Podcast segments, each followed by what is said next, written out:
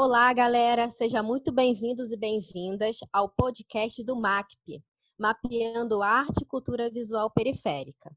A nossa convidada para o bate-papo de hoje é a artista visual Bia Gonçalves, que inclusive faz parte do nosso mapeamento. Seja muito bem-vinda, Bia!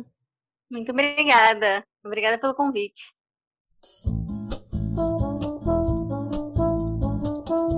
Próxima parada, podcast MACP. Então, a Bia, a Bia Gonçalves, ela é artista visual. Ela vive e trabalha atualmente no Rio de Janeiro. É bacharel em artes visuais pela Universidade do Estado do Rio de Janeiro, a UERJ, e também está fazendo licenciatura na mesma instituição. Ela está desenvolvendo a sua pesquisa artística no espaço experimental e questionador da colagem analógica. Ainda que de modo inicial, suas colagens resgatam uma questão importante na arte contemporânea: a possibilidade de um olhar, de um novo olhar para o universo feminino e feminista, trazendo referências da história da arte e ressignificando a imagem da cidade, buscando amplitude no interesse do engajamento político, conceitual e cultural. A Bia, assim como eu, viveu grande parte da sua vida em Duque de Caxias, grande parte da sua infância, adolescência, mas lá com 19, 20 anos, entrando na graduação de artes visuais, o movimento de ir para o Rio, esse trânsito, se fez mais presente na sua experiência cotidiana. Você, inclusive, já morou em vários lugares da cidade, a gente até brinca, né? Uma vida meio cigana, Acredito que a sua relação com a cidade, a sua experiência enquanto mulher nesse deslocamento pela cidade, faz parte do seu anseio de produção, principalmente nas suas últimas produções com as colagens, não é, Bia? Fala um pouco. Então, é, queria agradecer novamente pelo convite de participar é, do podcast. E em relação a esse deslocamento, né, como você mesmo falou, é, eu morei 20 anos, mais ou menos, 20, 21 anos ali na Baixada, né? Só que quando eu falo que eu, que eu era de Caxias, as pessoas pensam que eu, que eu morava no centro de Caxias. Quem não conhece a Baixada direito, acha que Caxias é só o centro de Caxias. Mas não é. Duque de Caxias é muito grande, é um município muito grande. E eu não morava perto do centro de Caxias. Eu morava. No... As pessoas falavam que era como se fosse o interior de Caxias. É, da minha casa, onde eu cresci, para o centro de Caxias eram uns 40, 50 minutos de ônibus. Então, assim, até esse deslocamento para eu ter acesso a outras questões na minha adolescência, na minha infância, minha adolescência e juventude, né? É, também não foi tão acessível assim, né? Era um deslocamento não tão é, perto, né? É, minha relação com o centro de Caxias, eu fui começar a frequentar o centro de Caxias depois, assim, da minha adolescência, lá para os meus 16, 17 anos. E o centro do Rio mais para mais tarde ainda, assim. Essa questão do deslocamento já com o centro de Caxias, e com Caxias, o centro de Caxias, mas também antes, porque eu nasci em São Gonçalo. Eu fui lá nascer e voltei. Eu fui lá só nascer e depois voltei para Caxias. E aí deu Caxias e vim morar no Rio de Janeiro. Então, essa questão de território, deslocamento de território, é muito presente na minha vida desde o início, né? E quando eu vim para o Rio de Janeiro, em 2013, eu vim porque eu passei no vestibular da UERJ, né? É, mas até então, eu não sei se isso acontece com muitas pessoas hoje em dia. Eu acho que hoje em dia o acesso à informação faz com que as pessoas mudem a forma de, de pensar. Mas quando eu morava em Caxias, quando eu era adolescente, eu não achava que eu poderia sair de lá, sabe? É... Para eu, eu achar que estudando eu posso ter alguma possibilidade de não só sair do Rio, mas sair do Brasil, é um, é um processo muito distante, assim, na minha cabeça, na cabeça da Bianca adolescente, sabe? E aí, quando eu passei na UERJ, eu entendi que eu podia. E, e também não é um problema nenhum quem não quiser sair de lá, sabe? Eu acho que são escolhas. Mas eu tinha essa vontade, né? Esse anseio de, de sair da Baixada, pra, porque eu achava que eu precisava de mais. E de alguma forma isso esbarra com as artes visuais, essa curiosidade de conhecer coisas novas. E aí eu fui para o UERJ em 2013, quando eu passei em artes visuais em bacharel, a princípio no bacharel. E foi o meu primeiro acesso, assim, meu primeiro contato direto é, em morar sozinha e me deslocar numa cidade grande sozinha é, em viver praticamente tudo sozinha, assim, né? E ser responsável por, por, tudo sozinha, por causa da foi isso tudo foi por causa da faculdade, né? E aí, é, se a gente for parar para pensar no meu processo enquanto artista, é, o lugar onde eu tô faz toda a diferença, né? né? Não só na minha caminhada, mas no meu olhar enquanto artista visual, né? Hoje eu percebo isso mais claramente é, mas eu sei que essa relação com a cidade interfere é, muito assim no meu trabalho, muito. Os, os, trabalhos que eu comecei a produzir no início da faculdade não são os mesmos, os mesmos que eu produzo hoje. As técnicas são diferentes, não só por causa desse deslocamento, mas por causa dos interesses, por causa das coisas que estão ao meu redor e as coisas vão se atualizando dentro de mim e isso acaba interferindo no meu trabalho como artista visual. Bia, você vinha da graduação com uma pesquisa sobre caderno de artista, o caderno como processo. Já dentro dessa pesquisa, você já vinha trabalhando manualmente com a colagem, mas agora você está com outra pegada. Como você enxerga esse teu processo do caderno para a colagem analógica? O que te moveu? Como que isso se desenrolou? Então, quando eu entrei na graduação, é, como eu falei lá em 2013, eu já produzia colagem analógica, né? Eu produzo, como acho que muitas é, pessoas na infância, de conhecer a colagem é, na escola, em algum contato, assim, acho que isso é muito comum. Inclusive, é uma coisa que eu escuto bastante. Ah, eu fazia colagem quando era criança e tal. E eu sempre fiz colagem, não só quando era criança, mas na minha adolescência. Eu sempre fiz colagem.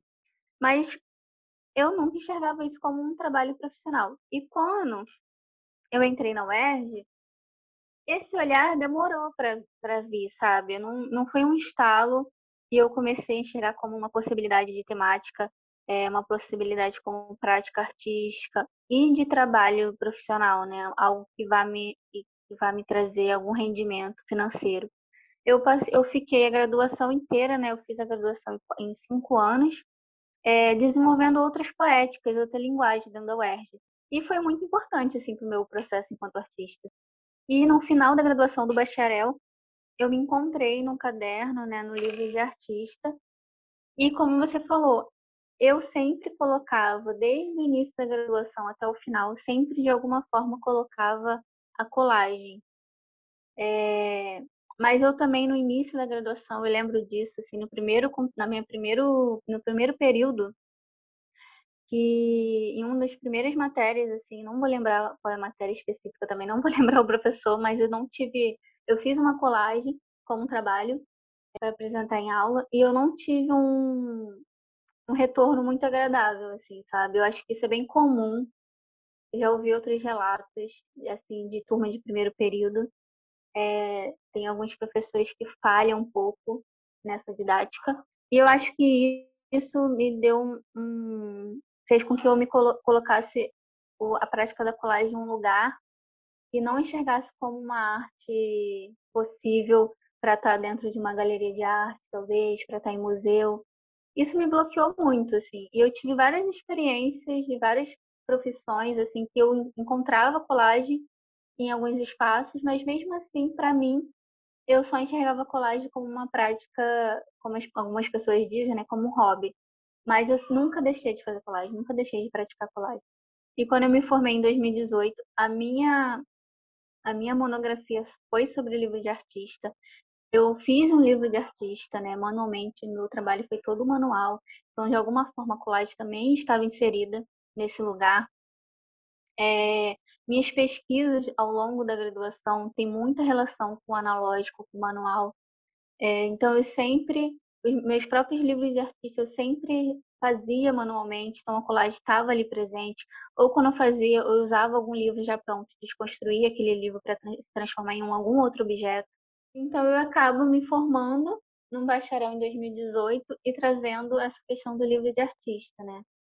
E aí no início de 2019, Lisa, eu fiz um curso, eu já estava formada, né?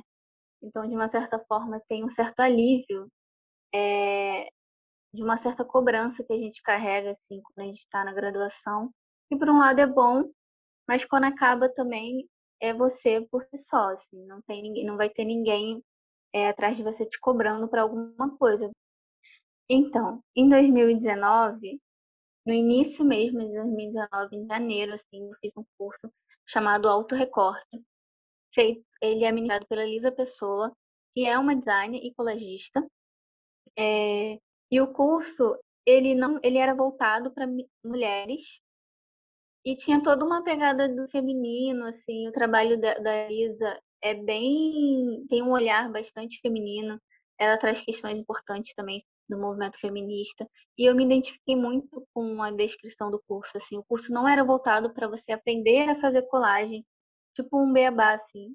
É, não era isso. Ele era mais voltado para você tentar entender o que você está sentindo naquele momento em relação à sua vida, em relação a, a você enquanto pessoa e tentar transformar isso e passar isso para colagem, né? A colagem é um meio de você tentar colocar para fora aquilo que você está sentindo. E eu, por causa desse curso, assim, eu me encontrei de novo na colagem, mas aí de uma forma, um olhar diferente, né? Porque eu já estava formada eu já tinha passado por, uma, por várias experiências de estágio e por uma graduação. E quando eu fiz o curso, aí que veio é, aquele, aquela chavinha na minha cabeça e eu pensei, nossa, por que, que não estou trabalhando com isso profissionalmente? E eu percebo hoje em dia que foi bom, por um lado, eu ter me jogado em outras possibilidades, né, em outras técnicas ao longo da graduação, mas esse, essa questão que eu tive no primeiro período com o professor também me trouxe muitos bloqueios. E aí, quando eu me desprendi de alguma forma da UERJ, né, quando eu me formei nesse sentido, né, de se formar, é, eu sabia que no curso ninguém ia virar para mim e falar: ah, o que você faz não é bom. O que você faz não, não vai estar tá numa galeria, sabe? Não vai ter. aquele curso não era um espaço para você ser julgado. Pelo contrário, era um, era um espaço de acolhimento. E foi exatamente o que aconteceu. Então, a partir de 2019, eu voltei a produzir colagem analógica. Eu falo voltei porque o meu olhar para colagem mudou completamente em 2019. Então, eu enxergo a colagem como um trabalho, como meu trabalho, principal, minha principal, minha principal técnica e como uma possibilidade de trabalho profissional, né? a gente estuda e trabalha para no final também ter algum rendimento financeiro. É o meu objetivo, não só crescer como financeira, é, como artista, mas também ter um retorno financeiramente. É, então foi a partir de 19 que debruço né, nesse, nesse lugar de novo, assim. E toda a minha pesquisa, todas as minhas práticas, todos os cursos volta para esse lugar, assim. Quando você fala que na sua graduação você desenvolveu algumas linguagens poéticas e tal, for, uhum. foram quais, além da colagem? Então, foram muitas, né? Porque a gente, assim, quando eu entrei na UERJ, eu já desenhava. Porque antes de fazer faculdade de. Antes de querer fazer faculdade de artes, eu queria é, cursar moda. E eu não sei como é agora, mas na minha época, eu já estou me sentindo velha falar na minha época. Mas assim, há 10 anos atrás, é, não tinha acesso à informação sobre bolsa, sobre você conseguir isenção ou conseguir bolsa de 100% em faculdades particulares. Acho que hoje em dia é um pouco mais acessível saber sobre essas questões. Há 10 anos atrás, é, faculdade de moda não tinha pública. Eu acho que hoje em dia no Rio ainda não tem, mas algumas faculdades dão bolsa, dão uma, dão uma certa acessibilidade assim para quem, quem não pode pagar, né? E aí eu acabei indo para artes. Mas antes de escolher artes, né, antes de escolher minha segunda opção, porque artes visuais foi a minha segunda opção de curso, eu fui fazer um curso de desenho, de na verdade de ilustração de moda. Então, quando eu entrei no UERJ, eu já sabia desenhar por causa do curso. Eu já sabia desenhar porque eu era curiosa, mas assim, falando tecnicamente, eu aprendi a desenhar por causa do curso. E aí, chegando na UERJ, eu já fui com um olhar também, não só para colagem, mas também para o desenho. E na UERJ eu tive acesso à pintura, coisa que eu não, nunca tinha tido acesso, nunca tinha é, nem sabia o que, que era, tipo, uma tela branca. Nunca tinha visto uma tela branca. É, não tive experiência com arte muito, assim, muito forte na época da escola. Eu tive aula de arte, mas era muito pouco. Nem me lembro qual série que eu tive artes, assim. E aí na UERJ a gente tem acesso a muitas técnicas, né? A gente trabalha com escultura, é, mas mesmo trabalhando todas essas, todas, todas essas técnicas, o meu olhar sempre ia muito para o desenho para colagem. Mesmo trabalhando com escultura, a gente tem teatro, performance, a gente passa por uhum. várias, uhum. por várias questões. Mas eu sempre tentava, de alguma forma, trazer o meu olhar para aquilo que eu me sentia confortável, né? E passar por essas experimentações é, em técnicas, técnicas que hoje em dia é, não é o meu campo, na época foi muito importante, porque não é o meu campo atualmente, mas pode passar a ser, sabe? Eu não, eu não fecho a possibilidade de trabalhar com nenhuma outra técnica. É, se for, se por algum momento passar pela minha, pela minha questão, hoje em dia eu me sinto preparada, sabe, para produzir em vários outros meios. Beleza. Bia, você falou também sobre, a, sobre essa ideia, né, de que você estava com medo de usar a colagem, assim, você não via uma legitimação, até por um professor, como você falou, né, citou um exemplo, é, a, a colagem em galerias e tal. Mas esse seu pensamento, você, de certa forma, foi subvertendo, né? Porque eu vejo que você está participando de vários coletivos, coletivos que estão é, trabalhando com exposições, enfim, feiras, você também está expondo o seu trabalho, né? Essa sua ideia mudou, né? Esse seu medo foi se modificando. É sim, eu dei um exemplo, né? No início do, do, da graduação, mas não foi o último, sabe? É, quem trabalha com artes, em qualquer, em qualquer meio, recebe muito mais não. A não ser que você seja uma pessoa muito privilegiada, você não é essa pessoa, você provavelmente vai receber muito mais não do que sim. Então, o meu primeiro baque com não, com algo negativo, foi esse professor. Mas depois dele, veio muitos não, assim. Eu lembro de me inscrever em edital, assim, para tentar expor em alguma exposição coletiva. Desde, desde o meu segundo período, assim, eu sempre fui muito rata dessas coisas de editais, de curso gratuito, sempre corri atrás de bolsa para tudo, assim. É, porque eu sei que o nosso meio, quando tem, é muito caro algum curso. E quando não, e quando tem com bolsa, não vai ser muitas bolsas, né? Então eu sempre corri muito atrás dessas coisas. E eu lembro assim de, tipo assim, no segundo período, eu estava me inscrevendo em muitos editais. Eu faço isso até hoje, eu me inscrevo em muitos editais. Óbvio que hoje com com uma cabeça mais é, madura do que eu vou me inscrever, né? Isso é muito importante, pensar, é, entender que alguns editais não é para você. Acho que facilita muito a nossa vida. Mas no início eu me inscrevia para todos, assim, e eu recebia muito não. Nossa, assim, de 20 editais que eu me inscrevia, eu às vezes não passava nenhum, ou passava em um. E isso foi ao longo da graduação inteira, até a gente entender o nosso trabalho, é, construir um portfólio é, que tenha uma, uma linguagem, sabe, é, formada ali dentro, que, que, que os trabalhos se encaixem de alguma forma. Hoje em dia eu vejo muito mais isso no meu portfólio atualmente com a colagem. Os trabalhos eles dialogam muito do que durante a graduação, assim. E eu também me preservo muito, sabe? É, hoje em dia eu sei ler um edital e entender que aquele edital não é para mim. Então isso facilita muito eu não receber não e, e saber onde você quer se colocar também. Porque às vezes, Lisa, é, a gente quer um lugar também que talvez não seja o momento, sabe? Eu, eu lembro de querer muito expor assim, galeria de arte no início da, no início da graduação e hoje em dia, trabalhando em uma galeria de arte, eu entendo que existem várias questões para que o artista chegue ali, que não é tão fácil assim, não é, não é simples, sabe? Sim. Bia, você faz atualmente parte de algum coletivo de colagistas ou sabe a que pé que está esse cenário de colagistas aqui no Rio? Então, é, eu tenho percebido que tem aumentado, assim, não só no Rio, mas no Brasil inteiro. Tanto que tem surgido, como eu trabalho com colagem agora, vai fazer três anos, então, assim, a gente começa a seguir muita gente no Instagram que faz colagem, as pessoas seguem de volta. Então, tem muito Instagram da galera do, fora do Rio, né? Fora do eixo Rio e São Paulo.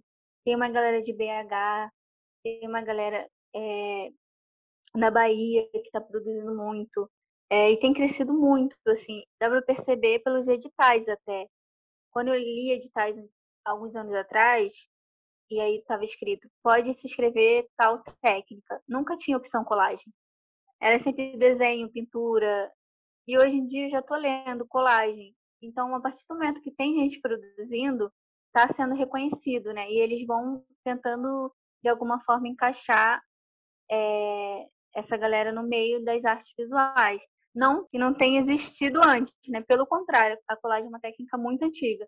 Mas eu acho que está novamente é, crescendo é, o boom assim, de galera produzindo colagem. Legal.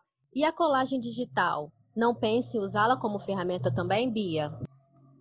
Olha, eu, eu não anulo como possibilidade, mas por enquanto não é, não é uma técnica que, que perpassa assim, pelas minhas questões, sabe? Eu gosto muito da relação da colagem analógica é, do início, assim, que começa em, em lugares para procurar revistas, passar um tempo se dedicando, fazendo uma curadoria para a revista que você quer selecionar, é, revistas do seu interesse, não só revista, né, mas todo o material que está relacionado diretamente com papel, pode ser jornal, gibi, quadrinhos, tudo que está ao nosso alcance. É, mas existe, pelo menos a minha forma de pesquisa é mais ou menos assim: existe uma curadoria de temáticas específicas dentro do meu trabalho, e isso para mim é muito interessante. Assim. Óbvio que é mais trabalhoso, né? O digital, de alguma forma, é mais prático, mas esse processo todo de ter que procurar, de ter que pesquisar sobre, de ter que se debruçar a partir do com o material que você tem, é, é muito mais, eu acho muito mais interessante para mim, sabe? É, o recorte manualmente, pesquisar imagem por imagem, para mim é uma coisa que dialoga muito com as minhas questões. E o tempo também para mim é muito importante, assim. É, eu começar uma colagem, não terminar no mesmo dia, é, me distanciar de uma certa forma daquela colagem, não finalizar ela e no dia seguinte retornar nela e talvez repensar a forma como ela foi construída. Eu acho que esses processos de forma manual, para mim é mais é, dialoga mais assim. E é um processo também orgânico, né? Igual você falou de você sair, você também se desloca na cidade para você procurar um sebo, né? Que você vai muito também em sebos, né? No Rio. E aí você tem todo um tempo de maturação e tal. Eu acho bem interessante essa questão mais orgânica do analógico, né? Sim. E quando eu trabalhava com o livro de artista também era assim, era tudo muito orgânico, assim, ter que fazer o livro.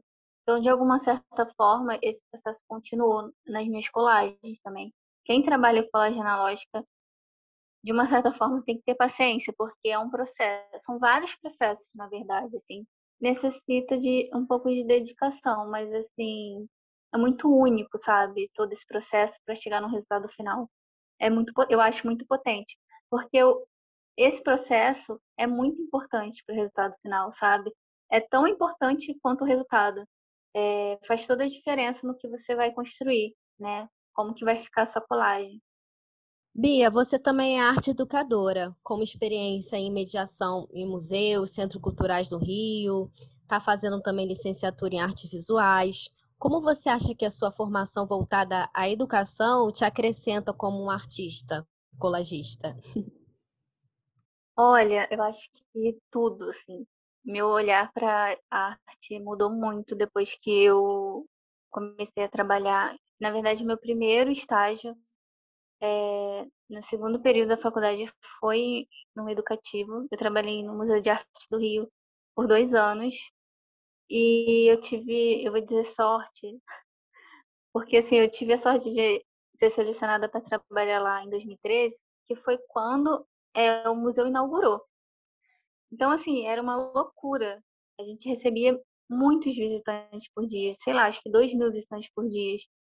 Então, assim, foi a minha primeira experiência enquanto trabalho e enquanto prática artística também, porque o estágio ele é muito complementar à nossa graduação.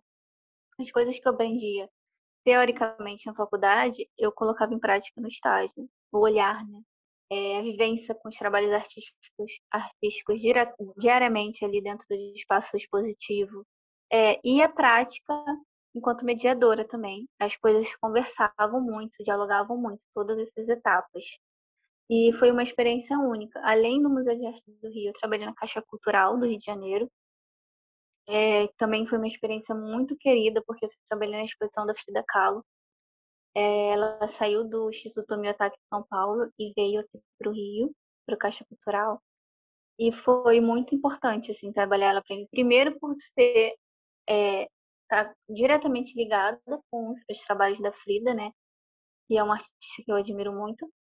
Segundo, por ter conhecido o trabalho dela mais a fundo é, e ter tido a oportunidade de estudar muito profundamente o trabalho dela. O espaço educativo, não só do MAI, eu posso falar do MAI da Caixa Cultural, mas eu acredito de muitos outros museus do Brasil, é um espaço fundamental para esses setores, para esses espaços culturais é, eu acho que eu, é um espaço mais é, uma, é um espaço mais importante que tem. A gente infelizmente enfrenta alguns anos e atualmente um descaso, né, a cultura e a educação, mas é um espaço, é um setor que está sempre sobrevivendo, está é, sempre resistindo, porque sempre vai ter pessoas que entendem a importância que é ter esse, ter esse espaço dentro desses lugares, assim, e isso mudou muito a minha cabeça, porque antes de começar, de continuar a faculdade na licenciatura, foi a meu, minha primeira experiência que eu tive com escola, né? Fazendo mediação com escola. Então, ter contato com os adolescentes, com crianças, com vários grupos de escola, de escolas públicas, escolas particulares, é, entender a potência que é uma mediação dentro de um espaço positivo na vida daquela criança, daquele adolescente, é muito importante. Quando você percebe isso, o tão importante que é a educação, é, o seu olhar muda muito. E hoje em dia eu afirmo que todo artista deveria ser educador também, de alguma forma. Não necessariamente na prática, se a pessoa não quiser, porque ninguém é obrigado a nada, né? mas passar por esse lugar de alguma forma. Porque a nossa cabeça muda muito, sabe? E a minha mudou muito com essas experiências e agora na licenciatura, que também é um outro lugar, né? Na experiência de educativa, a gente recebe o aluno naquele espaço é, que é muito diferente do espaço da escola, né? O cotidiano da escola. E agora eu estou tendo a experiência, agora, atualmente, de forma remota, que também é uma outra experiência que eu acho que depois que a gente passar tudo isso que a gente está vivendo agora, algumas pessoas não vão ter é, a experiência que a gente está tendo desse ensino remoto, infelizmente por causa da pandemia, mas esse é, uma outra, é um outro tipo de ensino também, é uma outra vivência que é importante, mas o presencial também é muito importante, a gente sente muita falta, né? Bia, e as suas redes sociais? Como é que a gente acha você para conhecer o seu trabalho? Então, eu tô atualmente eu uso só o Instagram. Lá é onde eu divulgo meus trabalhos, minhas colagens. É, meu Instagram é biagonçalves.art e eu tô por lá. Eba, vamos seguir a Bia. Aproveitando quando vocês forem seguir a Bia, também segue a gente. Nós estamos no Instagram como Projeto MACP. Nós também estamos no Facebook, é www.facebook.com.br Projeto MACP, é só procurar lá no Facebook Projeto MACP. E a gente tem o nosso site, projetomacp.wixsite.com.br E lá tem todo o nosso mapeamento, inclusive o nosso formulário para quem quiser participar do nosso mapeamento. Lá tem todas as informações. Bia, muito obrigada pelo bate-papo, pela conversa. Muito bom estar aqui com você. Muito obrigada, eu que agradeço. Agradeço pelo convite, agradeço por essa conversa e agradeço por estar dando acesso a artistas da Baixada. Assim, é muito importante para quem está começando, para quem quer permanecer enquanto artista. Muito obrigada, de verdade. Então, gente, até o próximo episódio.